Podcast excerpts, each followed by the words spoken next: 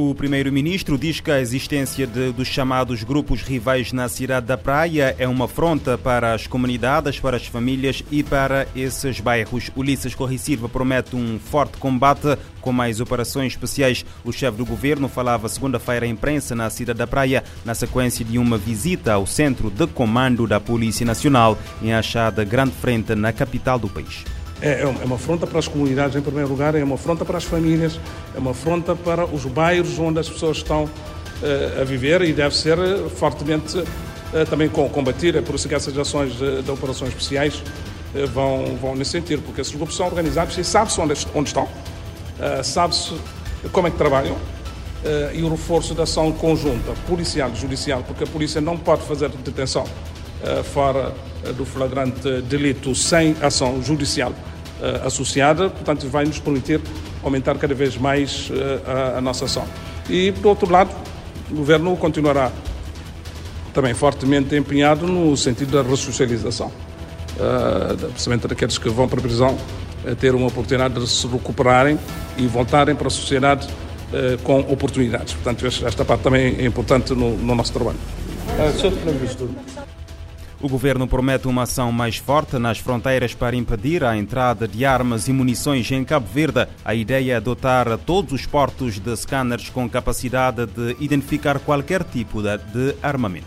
E vai, e vai, haver, nós estamos a trabalhar para dotar todos os portos de, de Cabo Verde de scanners, eh, mas de scanners que permitem identificar uh, vários tipos de armas e também de, de, de munições, as mais pequenas que sejam, uh, para evitar que alguém, e sabemos que isto na sociedade às vezes existe, há quem queira ganhar vida uh, com fazer chegar armas e, e, e, munições a Cabo Verde para depois serem vendidos para ganhar dinheiro, para os outros irem praticar crime e, e fazerem mal à sociedade, isto não pode ser permitido e vamos reforçar toda a ação relativamente a isto.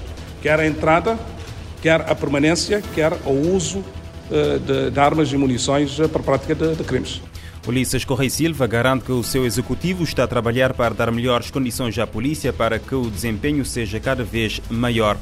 O Ministério Público ordenou a detenção de dois arguídos suspeitos da prática de vários crimes na Cidade da Praia. Em nota divulgada esta segunda-feira, a PGR refere que, no âmbito da investigação de três autos de instrução, o Ministério Público ordenou a detenção fora de flagrante delito de dois indivíduos do sexo masculino, todos de nacionalidade cabo-verdiana, com idades compreendidas entre os 32 e os 35 anos. Em causa estão factos suscetíveis de integrarem por hora os crimes de maus tratos a ascendentes e pessoas em economia doméstica e violência baseada no género. Aos arguídos foram aplicadas as medidas de proibição de permanência na casa de morada de família e proibição de contato e aproximação da vítima e a apresentação periódicas às autoridades judiciais. Cerca de 5 milhões de crianças com menos de 5 anos morreram em 2021 por falta de cuidados de saúde de qualidade, dados avançados hoje pelas Nações Unidas, que lamenta eh, que a sobrevivência continua a depender do local onde se nasce. O Grupo Interinstitucional das Nações Unidas para a Estimativa da Mortalidade Infantil, responsável pelo relatório onde foram divulgadas as estimativas, refere ainda num outro relatório separado, também divulgado hoje, que 1 milhão e 900 mil bebés eh, nasceram mortos nesse ano por falta de cuidados primários. A ONU defende que melhorar estes números é possível se houver vontade política forte e investimento no acesso equitativo a cuidados de saúde primários de todas as mulheres e crianças. Apesar dos números serem muito altos, os dados, os dois relatórios mostram alguma evolução positiva em todas as faixas etárias relativamente ao ano de 2000. Um moçambicano suspeito de raptos foi detido na noite de sábado na África do Sul. Ismael eh, Maluda Ramos Nangi foi eh, presente a tribunal esta segunda-feira. A decisão judicial sobre a sua extradição eh, para o Moçambique deve ser conhecida na próxima semana. Ismael Malu de Ramos Nangi é suspeito de orquestrar raptos que compensaram vários milhões de dólares em resgate durante as duas últimas décadas. O suspeito de 50 anos, de nacionalidade moçambicana, está alegadamente ligado a vários raptos na África do Sul e Moçambique, tendo sido preso na noite de sábado em uma propriedade de luxo em Centúria, na cidade de Pretória. Durante a apreensão foram encontradas uma arma de fogo 9mm licenciada, 14 munições de 9mm, 5 telemóveis, vários cartões bancários de bancos sul-africanos, bem como vários cartões SIM moçambicanos e sul-africano, segundo a polícia. O suspeito fez uma breve aparição hoje no Banco dos Réus antes do seu caso ser adiado para segunda-feira da próxima semana. Segundo os oficiais, este adiamento irá permitir ao Estado ter mais tempo para nomear um advogado para processar o caso. Foi alegado ainda pelo Estado junto ao Tribunal que, por se tratar de um caso de grande repercussão, estes ainda aguardam novas instruções do diretor do Ministério Público.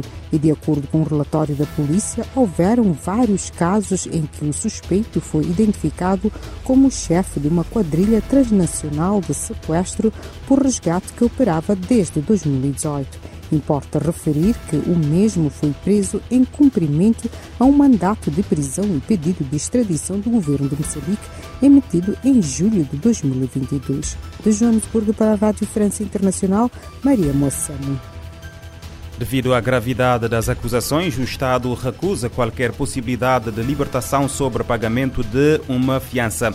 Ramos Nangui vai continuar detido e sob custódia das autoridades sul-africanas até a próxima audiência marcada para o dia 16 de janeiro.